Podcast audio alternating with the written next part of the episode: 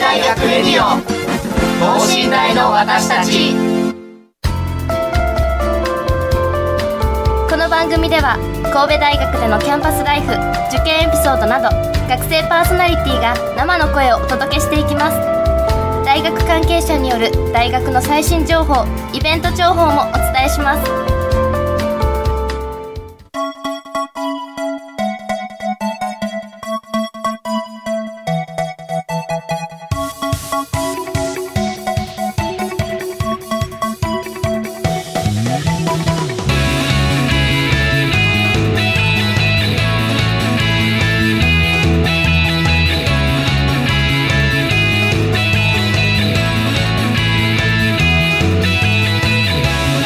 こんばんは。経済学部3回生の伊藤真理です。国際人間科学部3年生の宮川亮太郎です。はいよろしくお願いしおます。願いいたします。はいもう4回生ですね私たち。そうですすね。ね神戸大学ラジオももう4年生になっても続けられるということで、嬉しいです本当に、はい。えちなみになんか4回生になってこれやりたいなとか思ってることってあったりしますか？そうですね。4, 年4年生になるともうかなりコロナの状況も落ち着いてきているので、うん海外に旅行に、まあ、留学はそ後ほどお話をしますがあ行ったんですが、少し海外旅行卒業旅行は行ってみたいなというふうに思っております。いいですよね。本当に私も旅行行きたいなと思っています、うん。はい。まあ、今回海外ということでお話をいろいろお聞きしたいなと思っています。ということで今週は留学体験談短期留学編をテーマにお送りいたします自由な時間が増える大学生活留学に行ってみたいという方も多いのではないでしょうか。今回は実際に留学に行ってきた方に行くまでの準備や現地での体験談をお聞きしたいと思っております。それではこの後ゲストの登場です。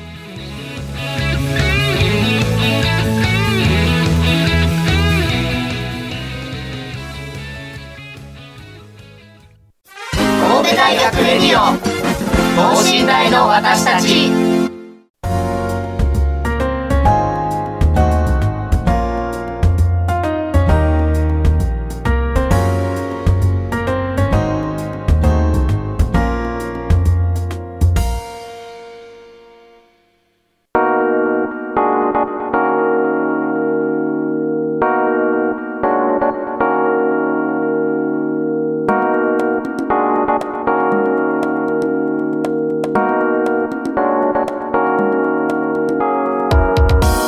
ということで今週は、えー留学体験談短期留学編をテーマにお送りいたします。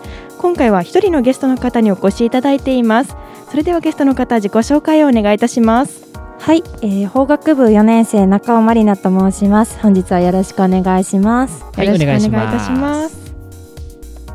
はい、あすみません。あマリナさんは、はい。あの留学今回あのテーマが留学ということなんですけれどもどちらの方に行かれていたんですか？はい、えっと短期留学として、えっと1年生の時にグローバルチャレンジプログラムという、えー大学のプログラムでニューヨークに、えー、大体1ヶ月ぐらいと、あと1年生の時の春休みにあのまあコロナで行けなかったんですけども、うん。中国の大学に1ヶ月行く予定でした。で、でえっと、今回今年4年生の12月から、えー、1ヶ月半ほどイギリスの、えーロンドンに1ヶ月半ぐらいの、はい、短期留学をしてきました。すごい主要都市にいろいろ行かれてたんですねあそうですね。はい。えーすごいです。なんかいろいろ飛び回っててすごいなんかかっこいいなっていう風なあいえいえ印象を受けまとんでもした。え宮川君も留学してたんでしたっけ？はい僕もあの先ほどグローバルチャレンジプログラムというふうな話大学のプログラムのお話が出ましたが僕は学部の方の大学のプログラムでカナダのウィニペグという町に行ってきました。大体アメリカ寄りの町なんですがトロントとバンクーバーのちょっと中間に位置するようなアメリカ寄りのなんとなく地図を想像していただければ場所がわかるかなと思うんですが、うんうんうん。そこの場所に、えー、と昨年の9月から3ヶ月半ほどあ留学に行っておりましたあーそうなんです。お二人ともかっこいいです。私まだちょっと行ったことなくて、ぜひぜひ。そうですね。まだまだ今回1はい。年ありますからね、いろいろお聞きしたいなと思っています。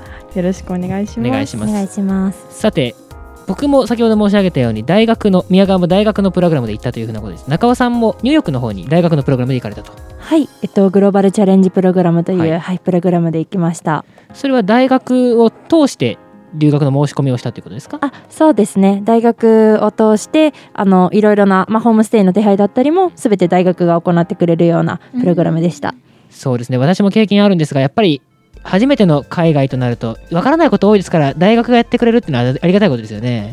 はい本当にあの、まあ、書類とかそういうのさえあの書いておけばあとはもう生協さんと大学側でやってくださるのでそこは非常にありがたかったです。そうですね僕もすごくそういったところは助かったなというふうなところ他にも海外初めての海外ということもそういった方も多いと思うので、はいい、ろいろ考えなきゃいけないことが多い中で手続きの面をね大学がやってくれるって非常にありがたいですよね。はい、実際にあのあの自分で申し込んだ、はい。あの中国の大学は大学に直接申し込んだんですけども、やっぱりはいその時は本当にまあ一つ一つのまあ寮だったりの申請も別々に行ったりとかあの本当に何も通さずに自分でやるっていうのがの大変さを知ったのではいありがたかったです。そうですね。そういったところ例えば大学のプログラムだったらどういうところで目にされたんですか？は、えっと、私がそのプログラムを知ったのが実は食堂ではい。食堂のあのめっちゃ身近でした。はい、テーブルの上になんかこうポスターじゃないですけどこう、はいあのーうん広告の、ねはいがあって、うんでそこでニューヨーク行ってみたいなと思ってたのでせっかくなら大学ので行ってみようかなというので申し込んだのがきっかけです。食堂ですか？食堂そこからニューヨーク飛ばれたってことですよそうね。ですね。はい。僕も実はメールで学部の配信のメールの中でえカナダに行けるんだったら行っとこうかなみたいな本当にそういったノリで始まったので本当に大学のプログラムと身近なところにはい。あるのですごくありがたいですよね。はい。うんいろいろあのまあ自分で調べてもいいと思いますし、そうねそういったあのチラシとかなんか見て申し込むのもいいのかなって思います。はい、それこそ学外のプログラムはご自身でそうですね。そこでまあうん。ニューヨークに行ってまあ楽しかったっていうのがあったので自分でまあ短期留学ってどんなとこがあるのかなっていうので自分で情報をこう集めてみて、はい、あの申し込みました。うーんなるほど。これ例えば北京を選ばれましたが何か理由とかはあるんですか？そうですね。私自身あの第二外国語が中国語で、うん。まあ、ちょっと中国語がもともと好きだったのでそこをもうちょっと伸ばしたいなっていうところがあったので、とまあ北京がその、まあ、中国の首都っていうところで、はやっぱり一番大きいところに行ってみたいなというので、はい選びました。うんうんうん学外のプログラムもこうしてまあ行かれたということですが何かこう大学のプログラムの良さ先ほどお伝えをしましたが学外のプログラム大学の外のプログラムの良かったなという点とか何かありますか？そうですね。やっぱりまあ申請の大変さとかあるんですけども、あのやっぱり自由に決められる、うん。例えばあの大学のプログラムだと行く場所も決まってたりとかそのまあ、どこの大学で授業を受ける語学学校で授業を受けるっていうのが決まってると思うんですけども、まあ、場所以外にも、まあ、北京のどこで受けるとかなんかそういうところも決めれるのがいい自由なところがいいところなんじゃないかなと思います。うん、そうですね。自由に決められる、まあ、ある種それはあれですね。例えば一回海大学を介して海外へ行ってみて、でその上でとはい。かもいいですよね。そうですね。そこも結構大きいと思います。一回行ってるとなんとなくこういうところが大変だったりするのかなっていうところが分かってきたりするのでなんかそれで一回まああの GCP グローバルチャレンジプログラムなんかでちょっと挑戦してみてから自分で学外のを探してみるっていうのも手段としてはいいのかなというふうに思います。そうですね。私自身もそこはすごく今思えば海外やっぱり行ってみると仲間だね。発見があるので、そのあたりもぜひ皆さん一度大学のプログラムを見てみるのもいいかもしれませんね。はいそうです。そこから食堂とかからお二人ともそのきっかけが食堂であったりメールであったり本当に身近なものからだったんだなっていうのを今知りま知りまして私もなんか漠然と行ってみたいなとかはあったんですけどなんかはい。一歩踏み出すというところがでできていなかったのうん。でそこを踏み出されたお二人すごいなというふうに思っています。えちなみにその行きたいなと思われたのはお二人はいつ頃になってるんですか？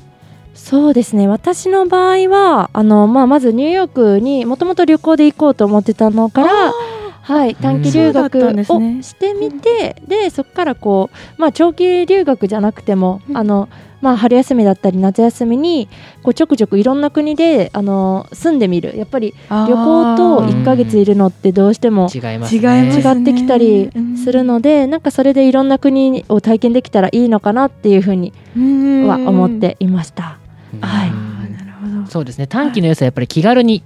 体験ができるということで、それこそ4年で大学を卒業したいんだけど留学も行きたいよってい。うような人は、そうですね1ヶ月2ヶ月3ヶ月ぐらいまでだったら気軽に行けると思うので僕自身もそういったところなかなかコロナで行けなかったんですけどうんやっぱりそうですよね。社会人になってから海外に生活をするっていうのはなかなか難しいところもあるので大学生活でしかできないことをというふうなことでまあ留学の決断をしました。あーその際はなんかお二人はあのそれぞれの、まあ、国というかあるんですけど行き先とか期間とか、まあ、情報収集についてどのようにされてたんですか？やっぱりちょっとまだまだあの参参入障壁じゃないです。すみません間違えました。障壁というか心にちょっと壁があるなというようなところがありましてなんか具体的に教えていただけたらなというふうに思っております。そうですね。行く場所はやっぱりまあ何語を学びたいかっていうのがまあ一番まずあ大きいと思ってまあはい私の場合はまあ英語と中国語だったので、まあ、英語の中でもその、まあ、アメリカイギリスカナダっていろいろあると思うんですけどはい。私はそのミュージカルが好きなのであいいですね。はい、ミュージカルのある国っていうようなちょっと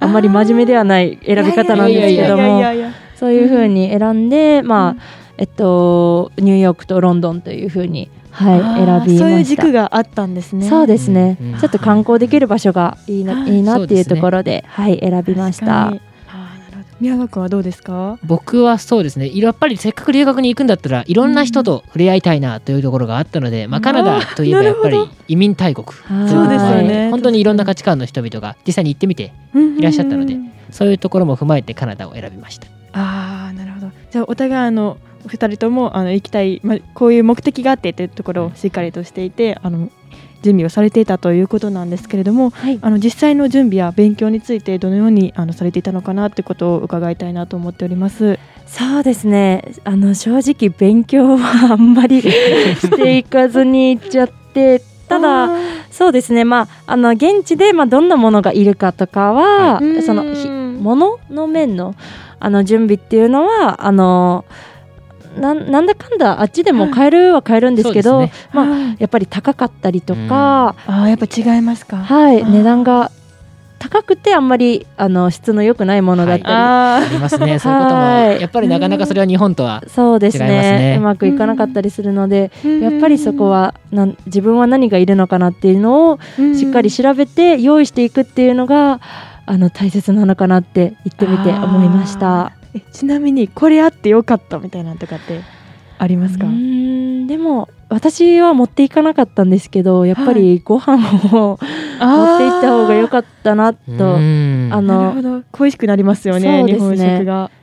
ニューヨークの時は中国人のあの家庭にホームステイだったので、あそうなんですね、毎日お米を食べれておよかったんですけどあのイギリスに行った時はあの普通にイギリスの方のうん。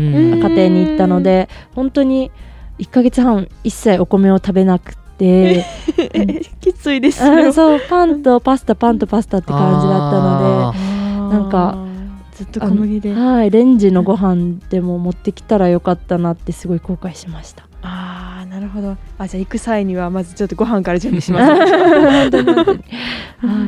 なんか宮川君あたりしますか？そうですね海外の方と日本人で何が違うってやっぱこう体の作り肌とかも違うのうん。でそれこそ洗顔とかああー。スキンケア。スキンケアはやっぱりはい。日本からのものを持っていった方が良いかなという面はもちろん海外でも例えば日本のお店とか日本、うん。日本ショップみたいなのがあるので、うん。そういうところで買ってもいいんですがやっぱり高いんですようね、ん。2倍から3倍値段はしてしまうのでそうなるとやっぱり日本からそういったスキンケアとか持っていくと僕はすごくそれがすごく助かったなというような思いがあります。なるほど本当になんか日常的にはあの普通にあるようなものが向こうではなくなるっていうところがやっぱり、まあ、その留学してみて分かることであったりとか、ありがたみとかも出てくるんですね。はい結構ディープな話ですね。留学に行くならスキンケアでもご飯を持ってくれ。う んなんかサバイバルかと思っちゃいましたね。あーなるほど。あではあの実際あの現地でどのようなことが起こったかであったりとか現地で体感体験されたことについて伺っていきたいなというふうに思っております。中尾さんはなんか、まあ、いろんなところに行かれているんですけど、特に印象に残ったものであったりとかそういうのはありますか？そうですね。やっぱり、えっとまあ、イギリスに行った時はヨーロッパということもあって、あの他の国との距離が近いんですね。うんなんであのーなんていうんですか新幹線みたいなのではい。外国に行けたりなんならバスとかあのフェリーでも行けるぐらい近いんですけどなんで、えっとまあ、1ヶ月半だったんですけど、えっと、その間にオランダベルギーオーストリアすごいですね。はいえすごいいいろいろろんな国。にあのーすごいですね。留学からまたそこからさらに広げてみたいな。外国から外国の旅行みたいななんかそういうのができたのが、まああのーヨーロッパの留学のいいところなのかなっていうふうに思います。なるほど。国がちょっと密集していきやすいとはいいうところが、し安いので、はい、確かに毎回日本から行ってたらすごいすごく高くなっちゃうのでそこはいいところだなっていうふうに思います。あー一番なんか印象に残ってる国とかってありますか？わあやっぱりオーストリアあオがーストリアですか、はい、ウィーンというあの音楽の都っていうなんていうのモーツァルトとかで有名な国なんですけど、はい。すごいふ街の雰囲気が良かったのと、まあ、うんうん。ちょっとあのオーストリアに行くまでの飛行機でトラブルがありましあて、そうなんですね。はい、あの16時間空港に閉じ込めら16れるというか、はい、飛行機があの出発しなくて朝8時半の飛行機の予定が 夜11時に出発することになる、そこまでずっとあのなんていうんですかね保安検査超えたセキュリティエリアの奥ではい。はい。待ってて、えだって1日の 3, 3分の2ですもんね。あはい。えー。でやっぱりそこで友達になれたことはそうもうずっと友達作られたんですね。はいと同じ便の人とすごい仲良くなってすね。今でもあのメッセージとかあのあプレゼント交換とか。ーえすごい。つながりが、はい。そこからそうですね。外えそれも英語でされてたんそうですね。本当にロンドンからウィーン行きの飛行機だったのでもう絶対日本人なんかいないっていう状況あで。あでも憧れですめっちゃ。結構サバイバルだったんですけど。もう当時は大変ですよね確かに。なるほど。よかったです。ありがとうございます。ます。宮川君はカナダでどんなことをされてましたか？そうですね、まあ、カナダといえばヨーロッパはわりかし国同士の距離が近いっていうのはあるんですが、はい。まあ、北米大陸はアメリカとカナダしかありませんので何といってもでかいんですよね、まあ、でかいというか何を見ても例えばスーパー一つとってもあ日本だったらこれアウトレットみたいなき規模だなみたいなスーパーが街にこういくつか普通にあったりとか、あそんな大きいんですね。はい、すごく大きいので迷いま、すね。はい、もう売ってるものとかもやっぱり日本の半分以上あごめんなさい2倍以上のそそういうものがやっぱり多いので、そういったところのスケールの大きさに圧倒されたなっていうところは、まあ、逆に言うとそれはアメリカならでは北米ならではの経験かなというふうに思いますし、なるほど。そんなに規模感が多いとは知りませんでした。やっぱり現地行かれた方から聞くとね 新しい発見がありますね。そうですね。やっぱりあとはまあもちろん経験をしたこととかって言いますと料理とかもやっぱりねその辺は味付け一つとっても全然違うのでうんカナダだと非常に有名なコーヒー屋さんがあるんですがティム・ホートンズというコーヒー屋さんがあるんですがうん。でカナダでは、えー、とミルクと砂糖をはい2つ,、えー2つずつコーヒーにブラックコーヒーに入れて飲飲むっていうのがダブルダブダボダボってみんな言ってるんですけど それが非常にゆ人気でいや日本でそれ言うと甘くないとかって思ったりはしたんです甘いですよね。え実際飲まれました？飲みました。あどうでした？すごく甘いですけど ちょっと癖になっちゃう気持ちは分かるような感じもして、はい、やっぱりかなり寒いのでああったかいものがあったかくて甘いものが欲しくなるので、うん。そういう意味ではすごくああなるほどなと。そこはやっぱり行ってみて分かる部分かなと思います。あーそうだったんですね。ちなみにあの先ほどの中尾さんみたいにカナダから他のところにあの旅行とかは行かれたんですか？はい、カナダですと、まあ、アメリカ大陸に行くという方法もあるんですが私は、えー、と3ヶ月の留学期間のうちに1週間ほど真ん真ん中に中休みがあったのでその経験その期間を利用してトロントの方に飛行機で大体3時間ぐらいなんですが行ってナイアガラの滝とかを見てきました。ナイアガラの滝。えすごいな。大きいですよ。もうすべてが大きいですね。あ行かなくても分かる情報ですね大きいこね。あ はいなのでやっぱり実際に行ってみるとこう水しぶきとかがこう顔にずっとかかり続けるっていうか、あー。ずっとこう冷たい感じがしてうんすごくいい経験になりましたね。滝の真下まで船で行ったりもしたんですが、すごいすごい。すごいですね。はい。はい、中尾さんニューヨークも行かれたってことなんですけど、なんかニューヨークとロンドンでなんか感じた相違点とかあ面そう白いですね。いうのってあったりしますあかーそうですね。やっぱりあのー宮川さんもおっしゃられた通りあのー北米ということもあって、うん。他の国とはちょっとあ行けなかったりするじゃないですか。あのアメリカだと、はい。っていうのはあるんですけどやっぱり移民のニューヨークはやっぱり移民のうん。そうですよあの都市っねていうところで、はい。本当にいろんな人がいますしなんて言うんでしょうかニューヨークの方がすごく自自由というかもう何をしてもああの誰も気にしてないようなそうなんですね。感じを感じました。逆にロンドンはやっぱりあの、まあ、ファッションだったりとかななんていうんですかあの英国文化みたいな、そうですね、はい。王室のみたいな、はい、うん。なところがあって、まあ、もちろん移民の人もたくさんそこは同じ部分だったんですけどもやっぱりなんていうんですかねこうシャキッとしたような なんなんて言ったらいいんでしょう。なんかこう紳士みたいなはい紳感じですよね。士みたいな方がちらほらいらっしゃるみたいななんかそこのうんなんかヨーロッパな雰囲気とはい。アメリカのあのこうフリーダムみたいなはい感じの、わかります。すごく。あの空気感というのはだいぶ対照的ですね、同じねまあアメリカもああの英語もアクセント違いますけどもね。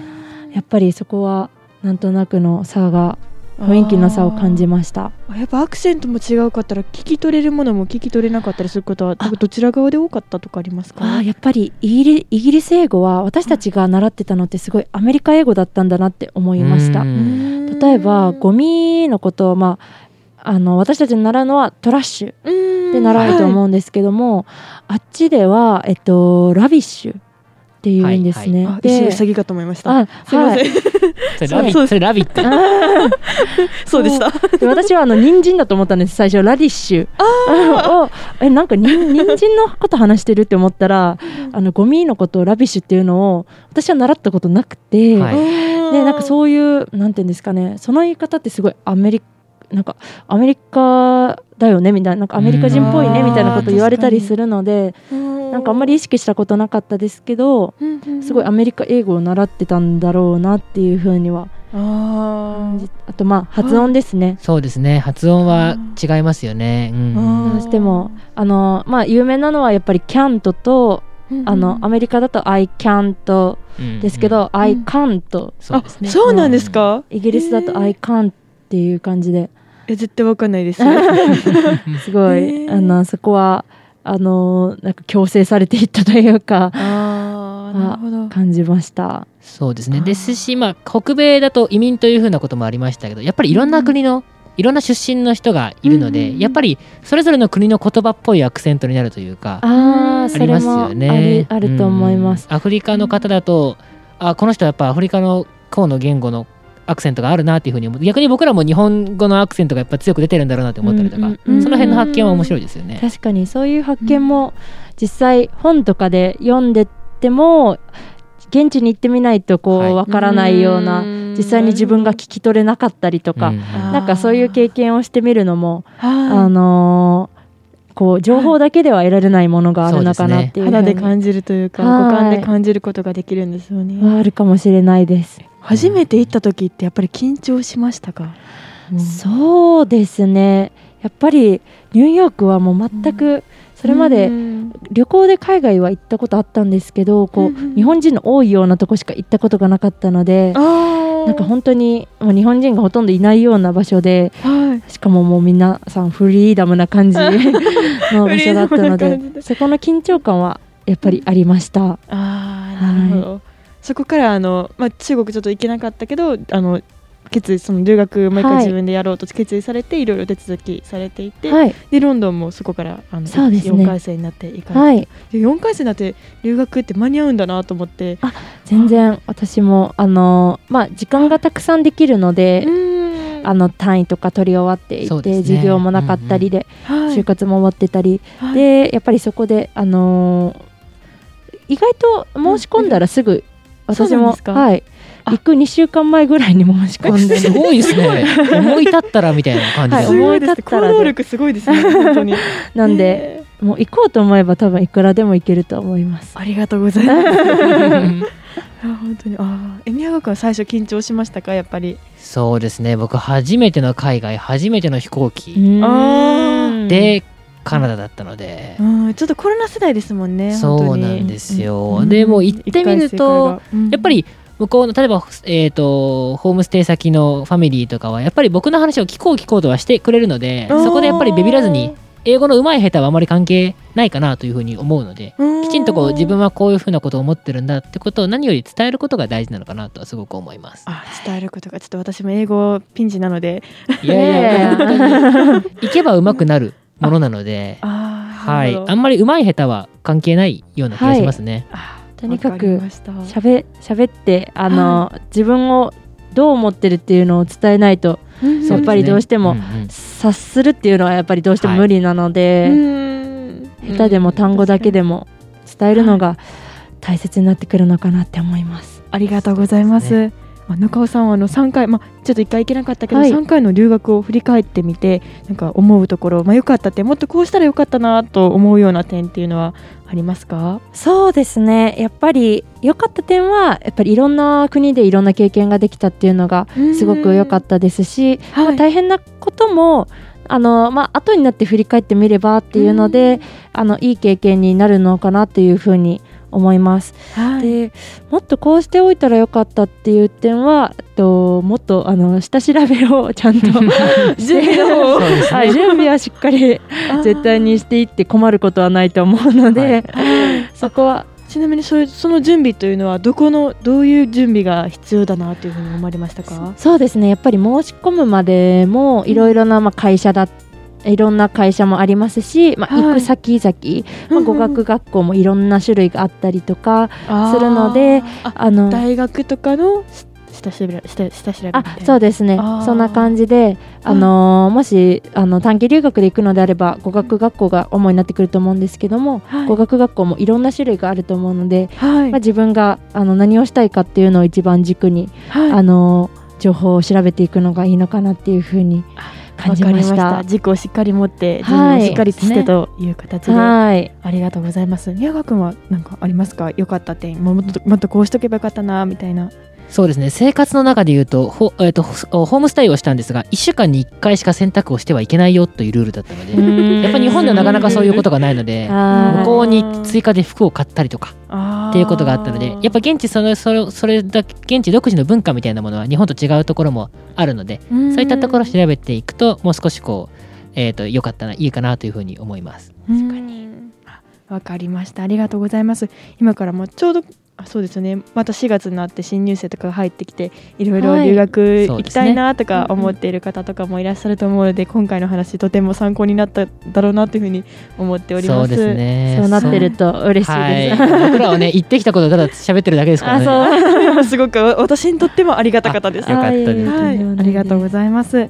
はい、ということで今週は留学体験談短期留学編をテーマにお送りしました。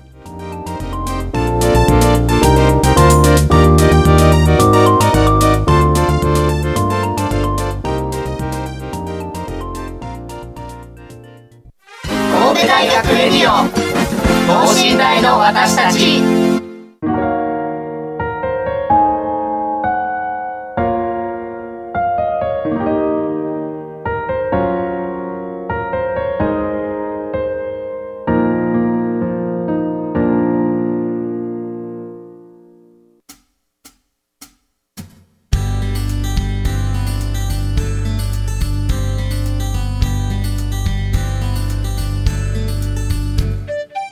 はい、ということで今週は留学体験談短期留学編をテーマにお送りしました。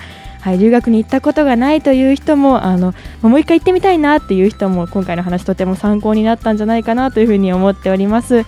いや宮川君がその留学に行ってから私たち今回初めて多分対面でそうですね話す。はい。はい、ちょうどあのたくさん聞きたいなと思ってたので、はい、今回のテーマでお話できてよかったなというふうにたです。すごくそれは。ははいい、ありがとうございます。もしなんか最後あのまあこれから入ってくる人とかに向けてメッセージがあればよろしくお願いします。そうですね。まあ僕も先ほど、まあ、言ってきたことを喋っただけって言ったいうにお話をしたんですがそれでもやっぱりこれだけエピソードが広がっていろんな話ができるっていうところはやっぱり海外に実際に行ってみなければという部分もすごくあると思うので迷っておられる方こそぜひ挑戦してほしいなと思います。はい、本当ですよね。もう今回の話もとっても楽しかったです。ありがとうございます中尾さんもありがとうございました。ありがとうございました。ありがとうございました。はい、ということで今週は留学た留学体験談短期留学編をテーマにお送りしました。はい、それではまた次回さようなら。あ本日は失礼しました。伊藤と宮川と中尾でお送りしました。はいお送りしました。ありがとうございました。